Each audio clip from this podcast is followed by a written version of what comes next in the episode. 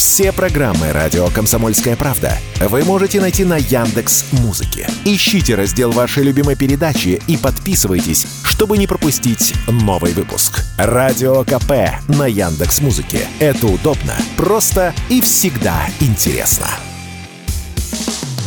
Что будет? Честный взгляд на 27 июня. За происходящим наблюдают Игорь Виттель и Иван Панкин. Мы продолжаем. С вами Иван Панкин и Игорь Виттель. Я напомню, что прямая трансляция идет на нашем YouTube-канале, который называется «Что будет?». Подпишитесь, нажмите на колокольчик, лайк поставьте, пожалуйста, ну или дизлайк, если вам делать нечего. В чате пишите еще в середине часа, будем отвечать на ваши вопросы. Подкат, подкаст. Подкат платформы тоже неплохо. Подкаст платформы не забываем, это Яндекс Музыка либо же подкаст.ру, вот самые элементарные. Э, Google подкаст больше не рекомендую. По-моему, они начали нас банить, если мне, если мне память не изменяет. Там, Google подкасты? Да, сволочи, представляешь. Ну и Apple подкаст тоже, там какие-то мутки начались, они от нас избавились. Правда, поговаривают, что по-прежнему, по умолчанию, наш подкаст туда заливаются. Не знаю, проверить не могу. Можете, друзья, э, сами туда заглянуть. Если появляются, ну хорошо, спасибо Apple и за это. Так, телеграм-каналы Панкин и Виттель Реальность. Что же, что же, что же из интересного произошло? Во-первых, активизировались, э, активизировались э, всякого рода политики, деятели и анонимные телеграм-каналы, которые пишут, что официальные мирные переговоры по Украине могут начаться в июле. Более того, это утверждает даже немецкий телеканал АРД. В Копенгагене поговаривают там. Прошла встреча на высоком уровне с участием представителей Бразилии, Индии, Южной Африки и Китая, то есть почти БРИКС, только без России, и советника президента США по национальной безопасности Джейка Салливана, в ходе которой, в ходе встречи, было решено провести мирные переговоры по Украине в июле. Они без России собираются их проводить? Вот это вопрос. То и без это, Украины, судя по всему. Это БРИКС без России, но с Соединенными Штатами. Чего они собираются делать без России насчет Украины? Это они мирные переговоры подпишут, давай не будем им мешать. Ну, если, хорошо, у них, если, а у них, тоже, если у них контры какие-то. Выполнять тоже они будут?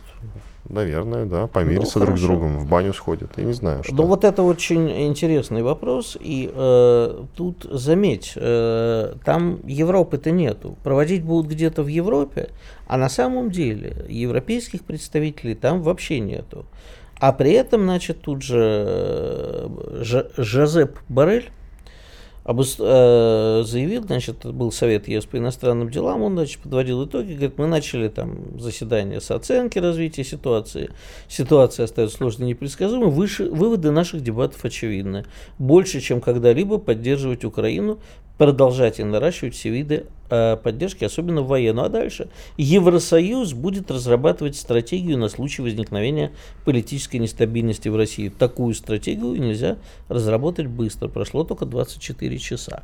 Значит, объясни мне, пожалуйста, если там есть, если Запад выступает единым фронтом, и ЦРУ, и э, Пентагон, и прочие знали о том, что произойдет мятеж, и следили за этим а в принципе э, их э, мозговые центры должны заранее предполагать такую такой разли, э, вариант развития событий, да, это как бы такой же был вариант вполне э, неснимаемый. Понимаешь, им все время говорили о том, что в России там есть заговор элит и так далее.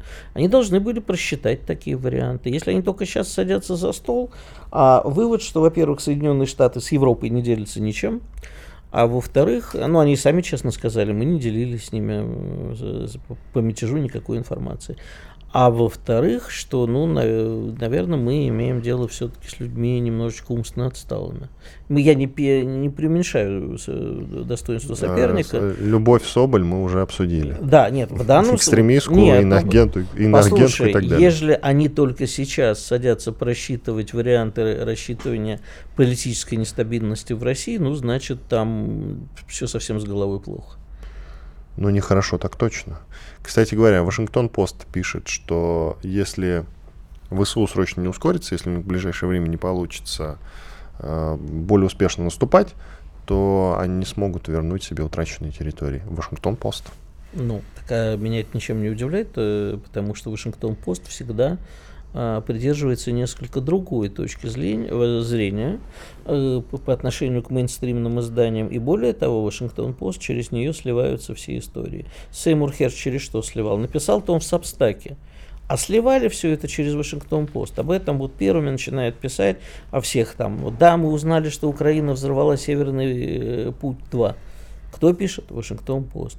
Мы узнали о том, что там где-нибудь в украинской верхушке существует заговор. Можно не глядя сказать, написал Вашингтон-Пост. Иногда это подхватывает Нью-Йорк Таймс. Но в целом Вашингтон-Пост это главный такой сливной рупор американских э, не мейнстримовых медиа. Хотя там по всем понятиям он мейн, мейнстриме не бывает. Да, это один из, одно из самых главных изданий в стране. Жозеп Барель, главный европейский дипломат, об итогах Совета ЕС по иностранным делам. Так я только что же это... Ну, я хочу добавить а, один давай. момент.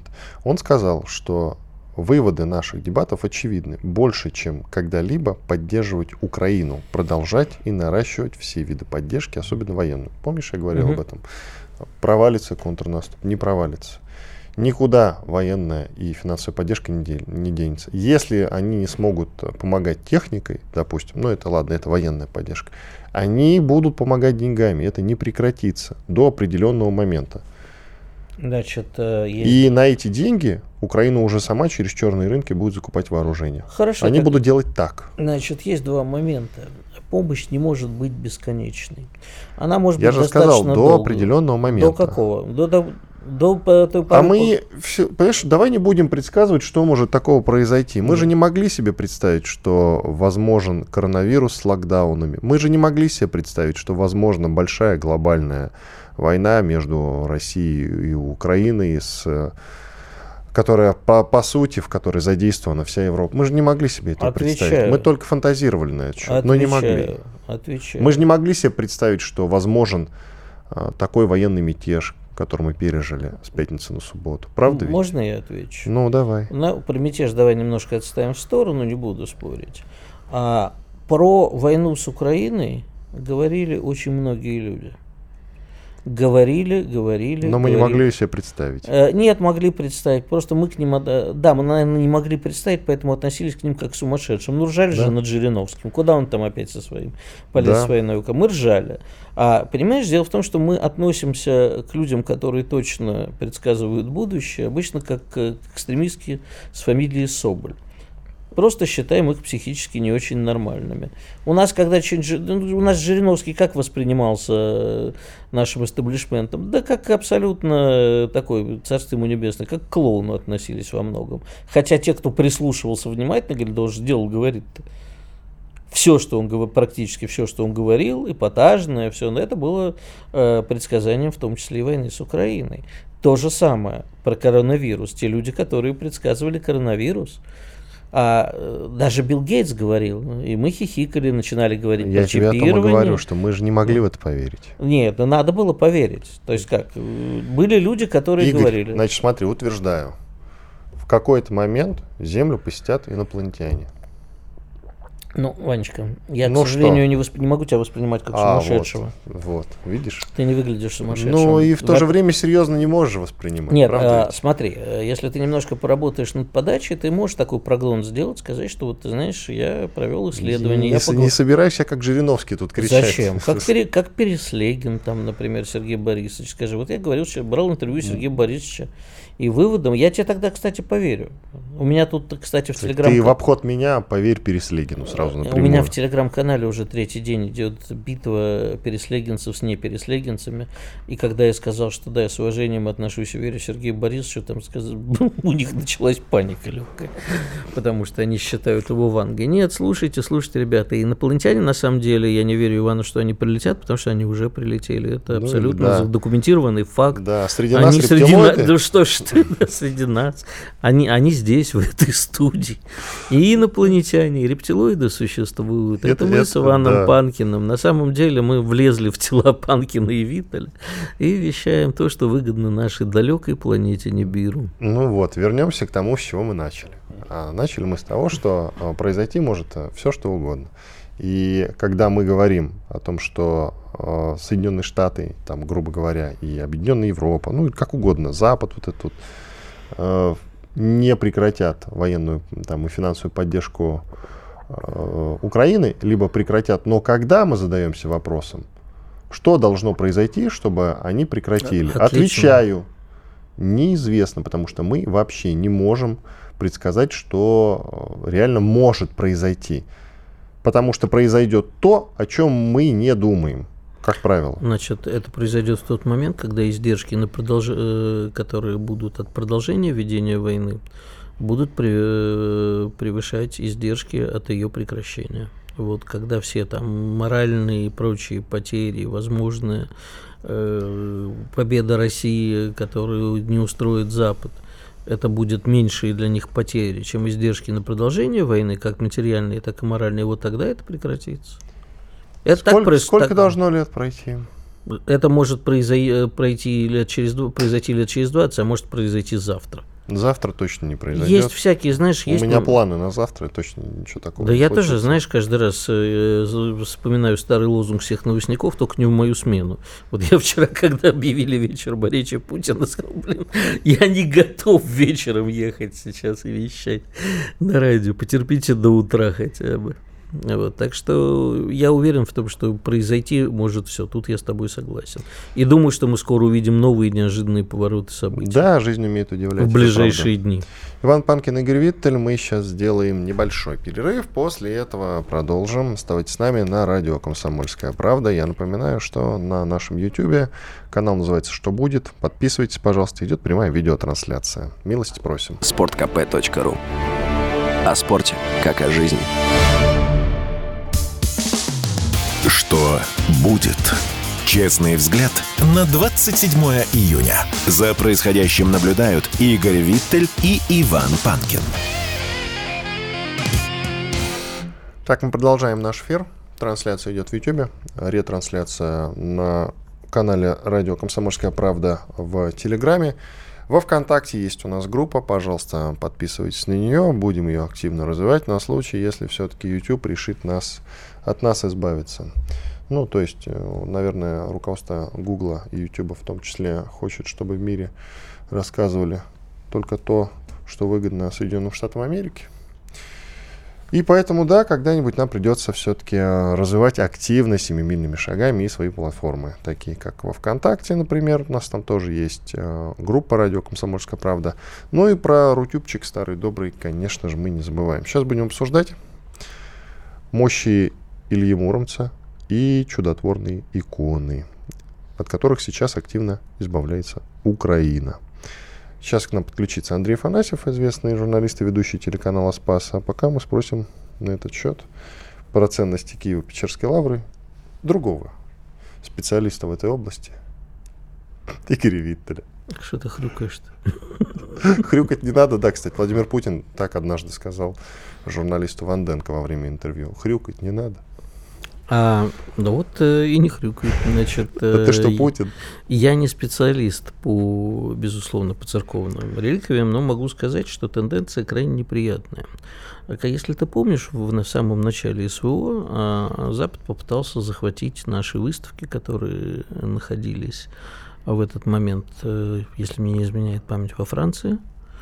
Э, было, сейчас я не помню, это было собрание Третьяковых, по-моему, могу ошибаться.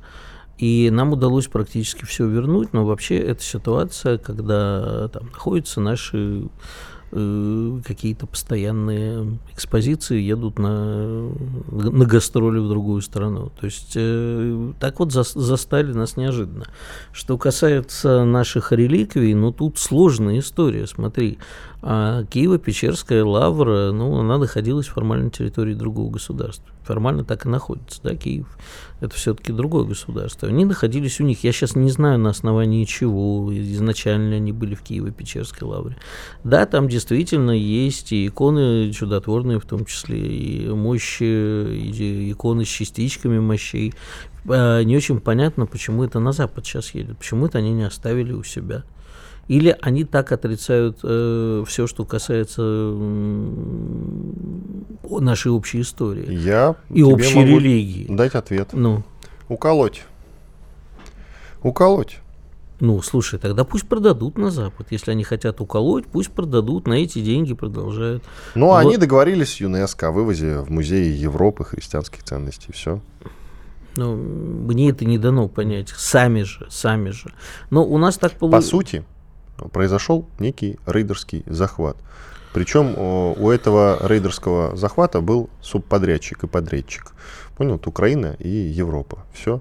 А, это происходит на фоне того, что, в общем-то, мы последние годы пытались, и вы достаточно успешно, а иногда и неуспешно, возвратить э, себе некие наши ценности. Ну вот, если ты помнишь, наш с тобой самый первый эфир, 1 декабря, мы там упоминали вместе с нашей гостьей Алисой Шамир э, историю с Александрийским подворьем которую мы, кстати, поменяли, судя по всему, на баскетболистку вот эту вот, которая... Я понял. Американскую баскетболистку? Нет, нет, нет, нет, э, не на американскую баскетболистку, вру, конечно, на израильскую девушку, которую поймали с небольшим количеством запрещенных веществ а, в аэропорту. Другая да, история. это другая история, да. Ну, как бы того, входила в сделку Александрийское подворье. До сих... Мы вернули, а нам до сих пор его не передали. Поэтому я думаю, что нам нужен специальный орган, который э, будет э, государственный орган, который будет заниматься э, возвращением ценностей, которые, как мы считаем, принадлежат нам, в том числе, поскольку мы наследуем России, императорской России, то вот э, императорское палестинское общество, там ценности в Иерусалиме в том же самом. Что касается этих, еще раз повторюсь, я не знаю, а существуют ли законные юридические пути, для того, чтобы их э, вернуть нам, да, потому что, насколько я понимаю, там, при, хотя бы при разделе Советского Союза они остались там, и вряд ли мы имеем на них право претендовать. То, что они сви- наши святыни, но это юридически никак не подкреплено, насколько ну, я понимаю. может быть, сейчас... Э, Поэтому остается только мой любимый путь имени товарища Судоплатова. Перехватить конвой, это, золото Колчака, Свой среди чужих, чужой среди своих. Золото Колчака, ты сам знаешь, часть из него отправилась в Чехию, а часть где-то на, на дне хранится. Причем непонятно ничего. По разным версиям, там на дне Байкала, может быть, хранится еще где-то. Так, нам подключается Андрей Афанасьев, журналист, ведущий телеканала «Спас». Андрей, приветствуем. Андрей, Андрей, Андрей, приветствуем Вот Андрей тебя. с нами, да. Видео Здравствуйте, друзья. Вот. Привет, Андрей. Э, скажите, да, пожалуйста, да, как, как, вы, как вы считаете, можно как-то Раз, пред, два, три, да, привет. Да, предотвратить вот эту вот историю и не дать ценностям, которые мы считаем своими, покинуть территорию Украины, ну, то есть в, в, тут тоже какая нам разница, Украина или Европа, нам хорошо бы их вернуть себе, мы можем это сделать? Только один способ русские танки в Киеве, к сожалению, другого пути нету. Э, Все остальное приведет э, к катастрофе, к потере, к разграблению по большому счету. Что-то, возможно, получится вернуть спустя много лет, но в целом речь идет о том, что э, святыни, самое главное, могут быть утеряны или, не дай бог, осквернены. В этом проблема. Так а нет, договорились-то они с ЮНЕСКО, осквернены-то они вряд ли будут. Это все будет в музеях Европы храниться теперь. Андрей? Но вы верите обещаниям международных организаций? Мы ну, в первую ЮНЕСКО, очередь ну, не верим, обещ... Э, я, лично не верим я Украине. А, обещаниям международных организаций не верю. А какой э, смысл? Я не верю портить? ни Украине, ни международным организациям, потому что знаю, что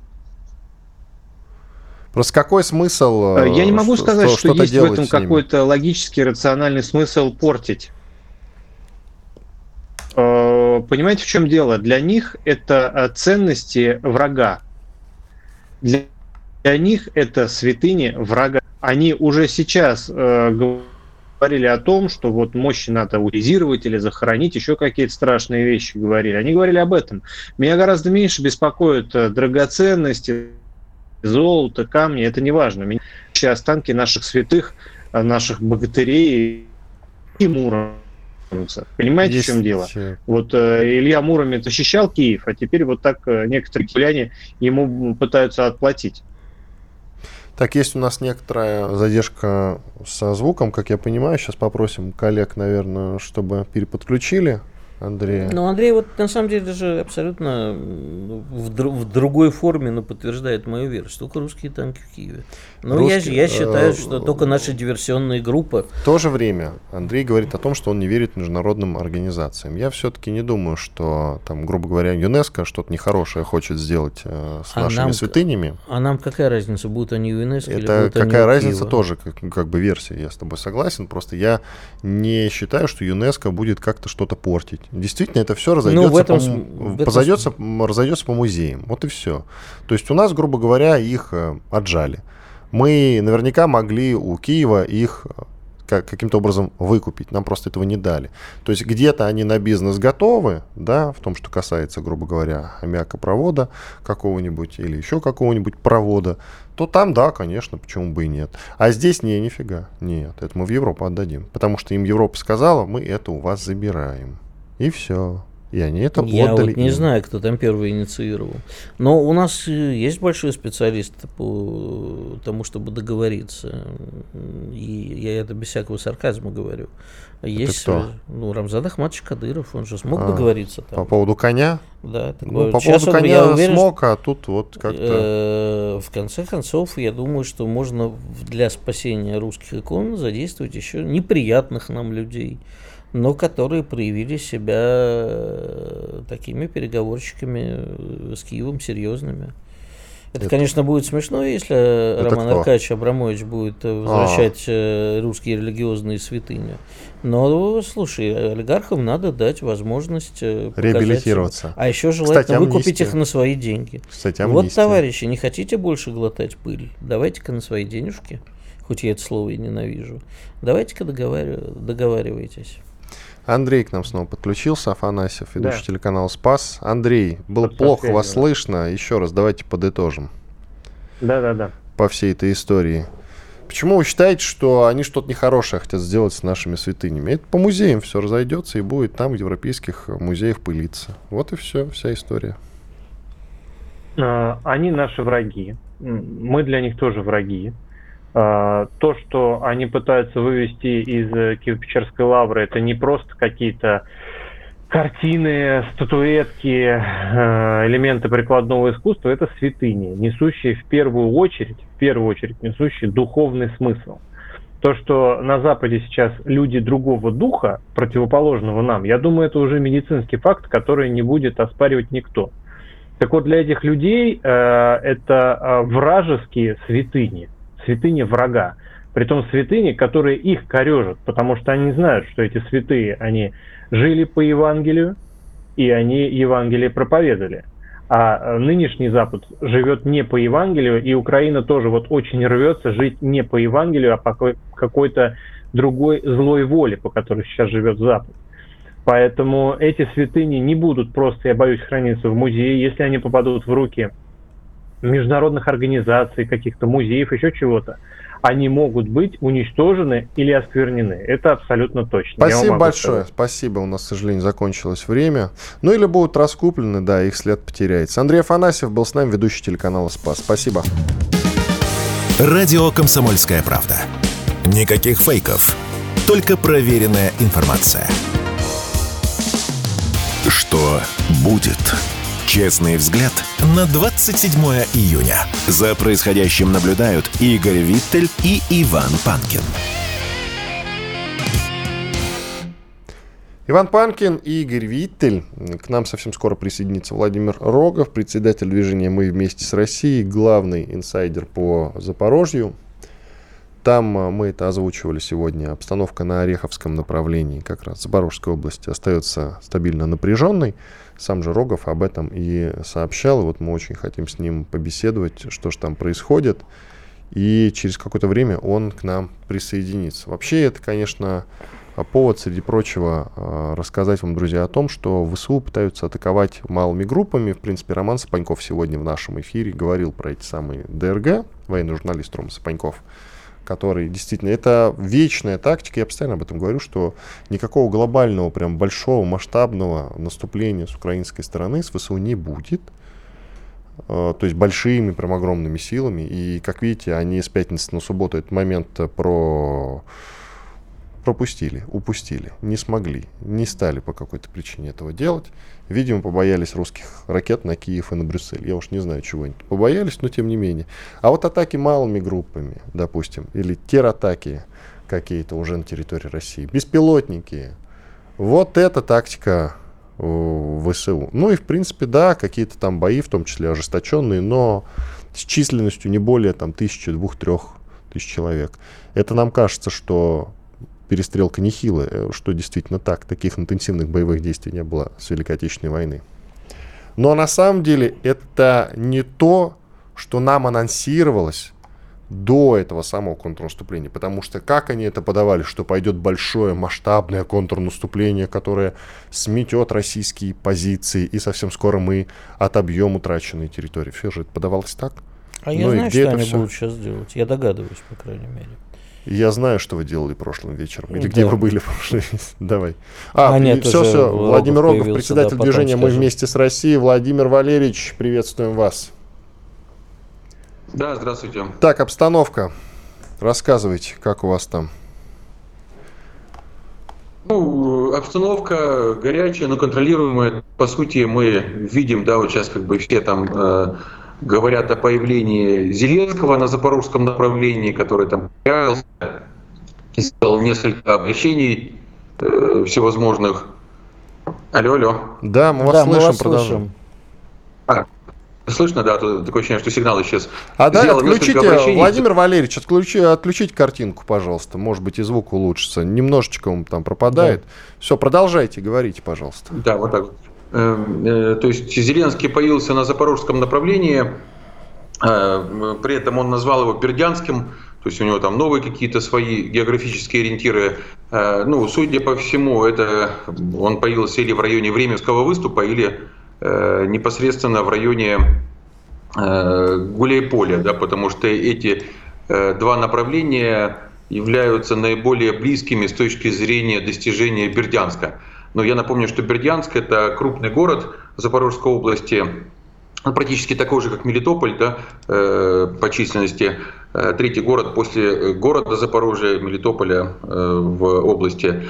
И это наиболее удаленная часть Запорожской области от линии боевого соприкосновения. То есть, вот, например, от э, направления Временского выступа это порядка 100 5 кило, ну, в общем, будь то Токмакское направление, да, ну, э, Васильевское, Ореховское и так далее, э, со всех сторон это 102-110 километров от линии боевого соприкосновения непосредственно. И почему Зеленский так назвал? Ну, понятно, что люди задали себе вопрос, пожали плечами, поняли, что видно какие-то очередные запрещенные препараты, которые используют. А, показать на то, что он записал ролик, э, будучи в тамбуре э, опять какого-то поезда, выглядел он, такое ощущение, что очень сильно тошнило или, или что-то использовал в большем количестве, чем обычно. Но мне кажется, что Зеленскому просто не дает покоя, не дают покоя лавры Верки Сердючки. Я напомню, она, Верка Сердючка начинала именно как проводница в поезде. Да? Вот в таком образе да, Андрей Данилко делал.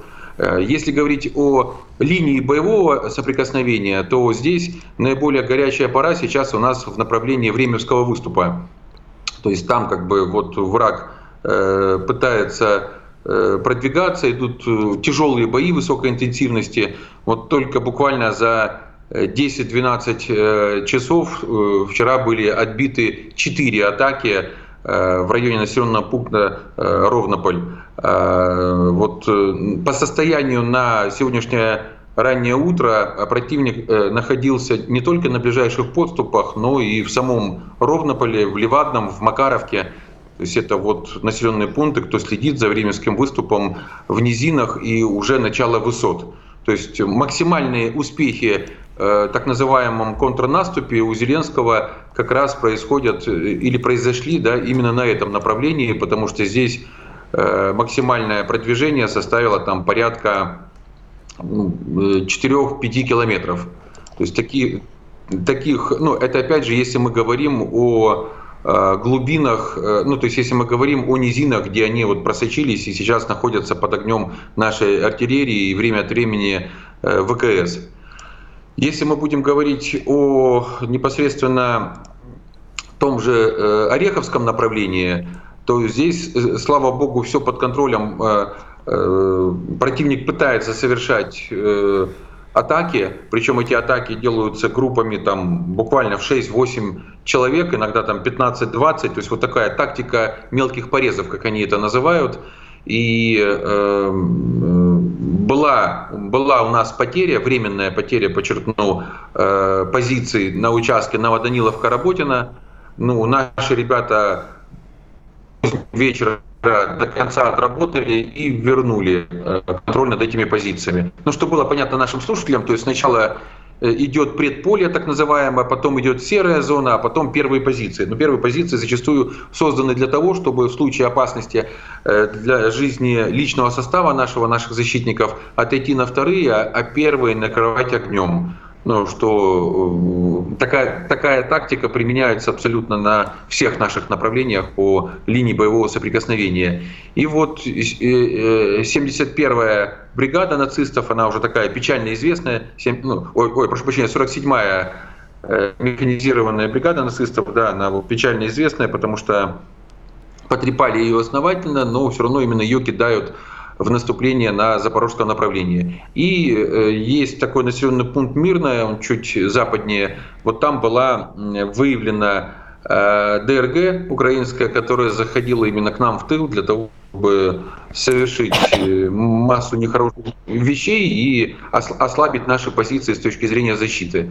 Если говорить о Васильевском направлении, то вот тут речь уже идет о пятихатках. Они по-прежнему остаются в серой зоне, то есть э, сколько раз они переходили из рук в руки, уже я даже не скажу, потому что там за один из дней там три раза это было, например. Но опять же, что такое из рук в руки? Э, наша позиция не находиться там физически, а только выбивать врага, потому что это опять низина.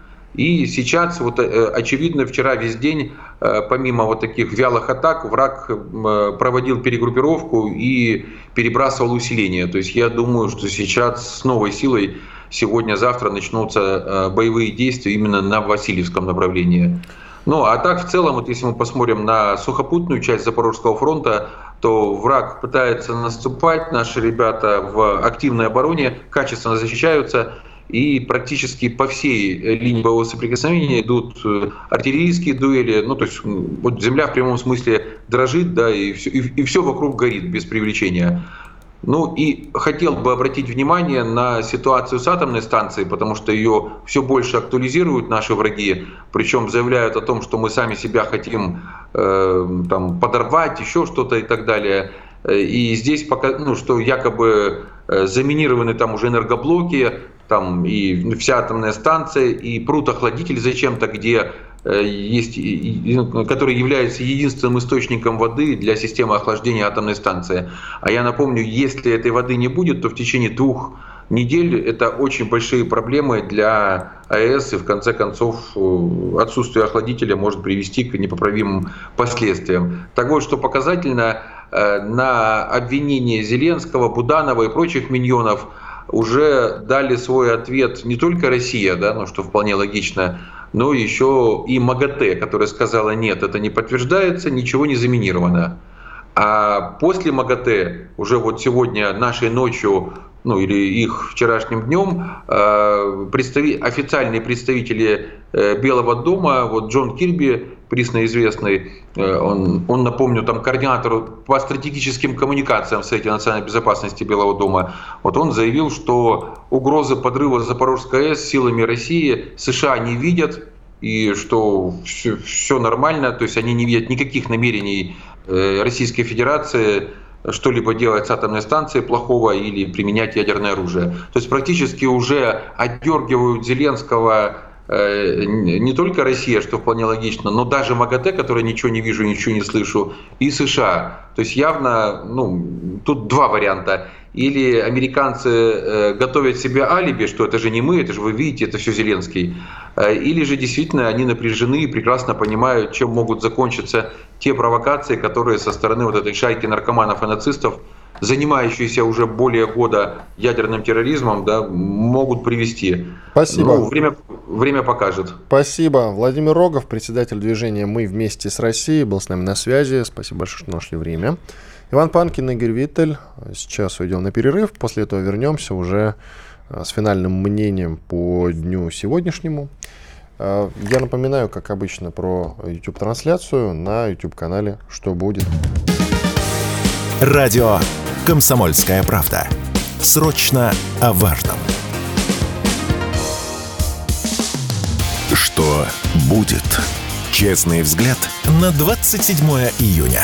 За происходящим наблюдают Игорь Виттель и Иван Панкин. Иван Панкин, Игорь Виттель, финальный выход.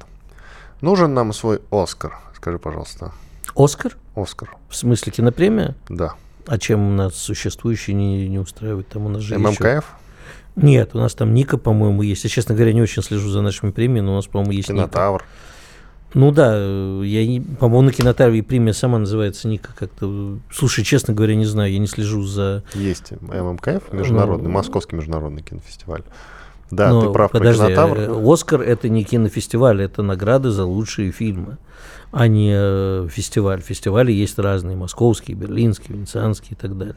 Да. Там свои. А Ника у нас, да. по-моему, сейчас, подожди, я проверю, конечно, себя, но, по-моему, Ника у нас премия как раз вот аналог Оскара А Оскар-то нам нужен свой или нет? Зачем? За надом. Режиссер Алексей Герман, младший, разумеется, выступил за создание аналога западного Оскара. А зачем? Спроси. Ты знаешь, э, я тебе могу объяснить. Золотой наверное. орел нам подсказывает. Золотой орел. Хорошо. Значит, смотри. А, у нас почему Оскар в последнее время это уже просто, ну, так же, как Нобелевская премия мира. Кстати, и, вот, извините, давай вот у людей спросим простой вопрос. Э, видеолюди, пожалуйста, в YouTube опрос. Нужен ли нам свой Оскар?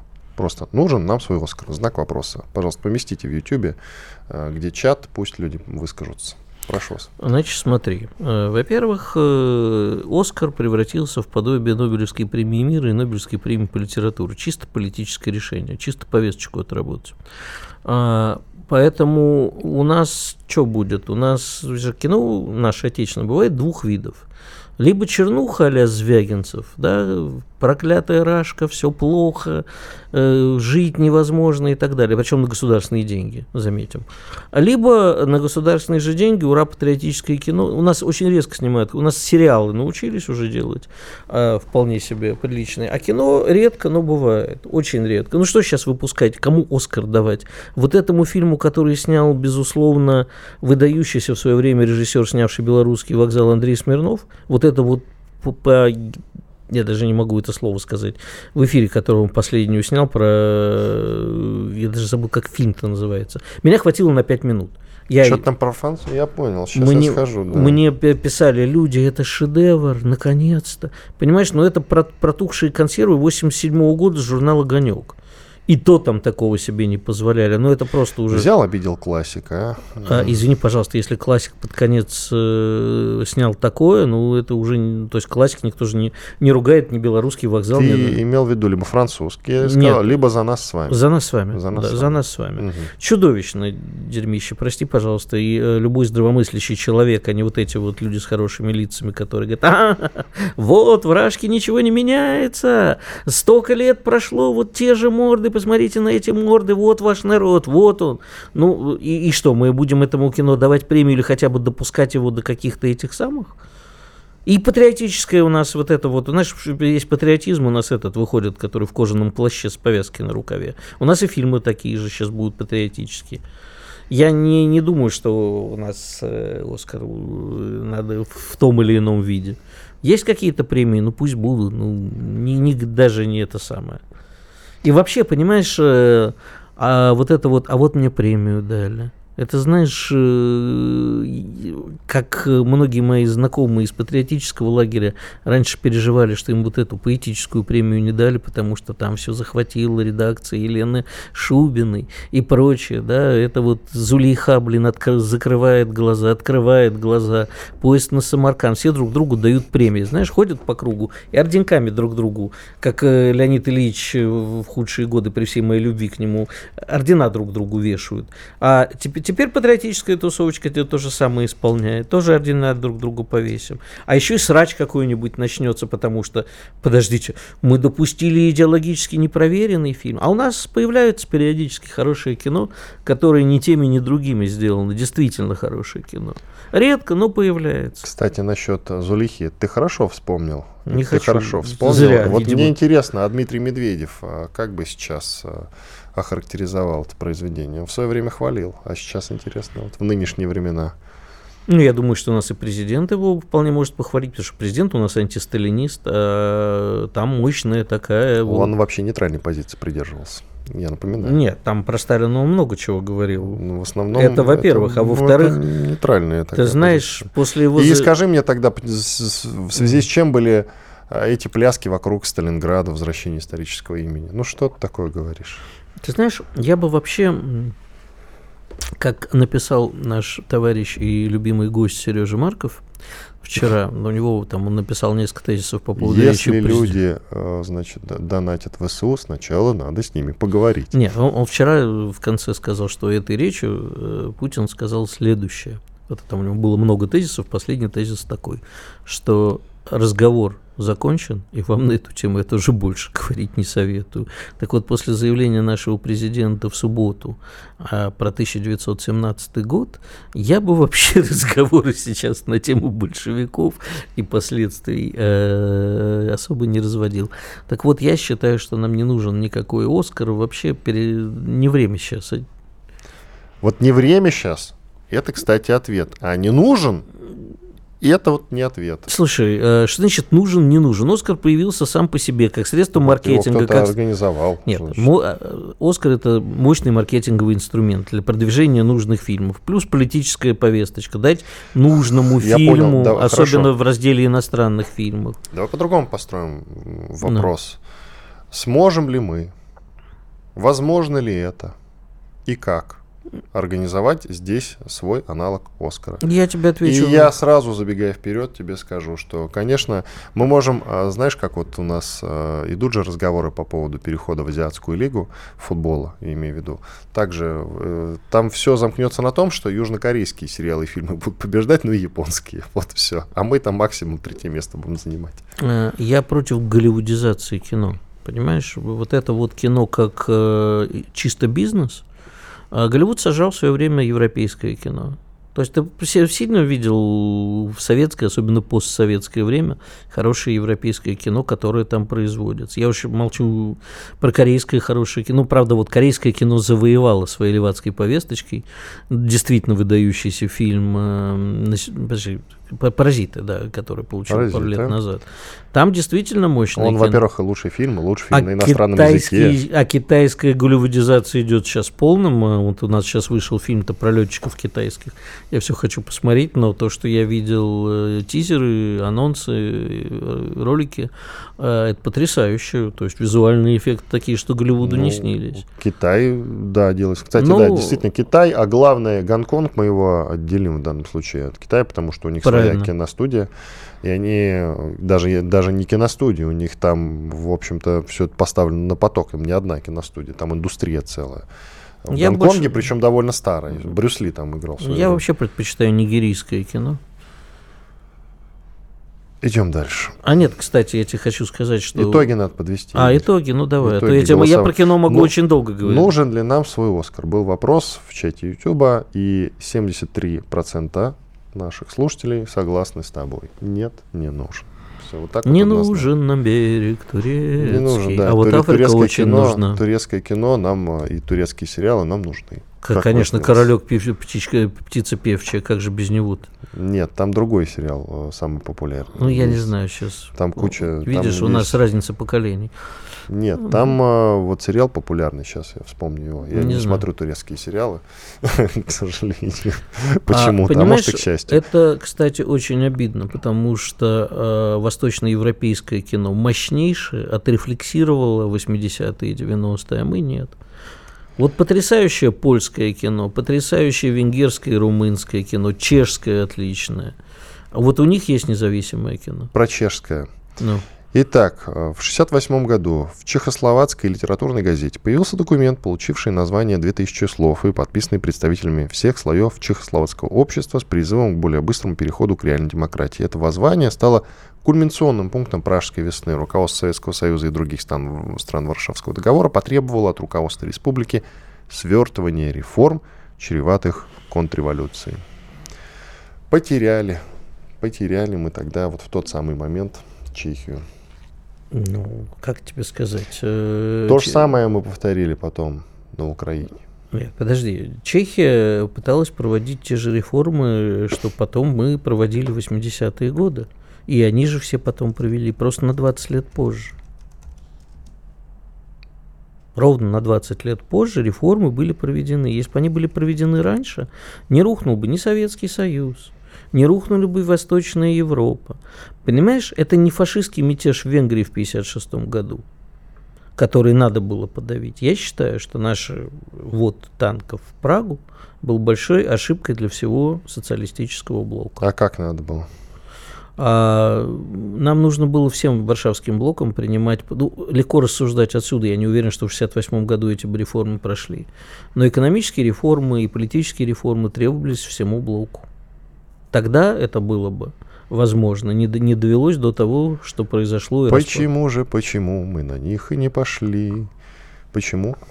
Почему? Потому что даже наши внутренние реформы Косыгина-Либермана не были проведены в результате. Все только были попытками. Мы очень боялись отпустить вожжи. А в результате они сами разорвались и разорвало все. На всей планете сказалось. А вот в 68 году надо было решать по-другому. Как? А вот это уже тема для следующей передачи. Ага, ушел от ответа. Иван Панкин и Игорь Виттер были здесь, остались довольны. До свидания. Радио «Комсомольская правда». Мы быстрее телеграм-каналов.